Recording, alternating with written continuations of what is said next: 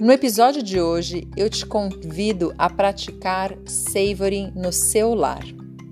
Savoring é um conceito que já vem sendo discutido no Brasil há alguns anos e está bem difundido nos Estados Unidos e no Canadá. A palavra savoring significa desfrutar, aproveitar, ou seja, não aborda somente a questão de usufruir experiências e emoções positivas, mas o esforço consciente para criá-las, apreciá-las e mantê-las.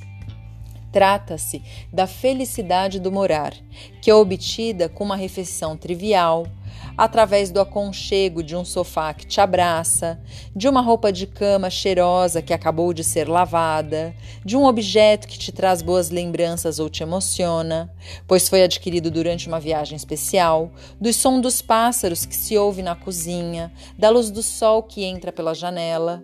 Resumindo, pequenas coisas que dão significado à vida. Estamos cada vez mais dentro de casa e é fácil perceber isso.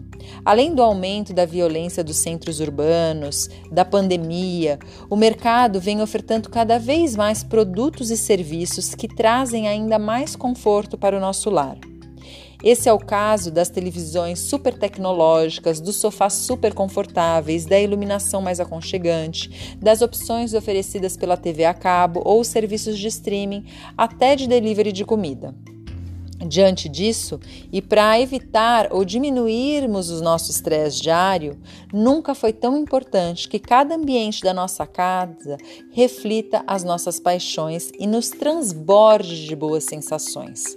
Afinal de contas, o nosso lar é o nosso refúgio, o local onde renovamos a nossa energia, ou pelo menos deveríamos.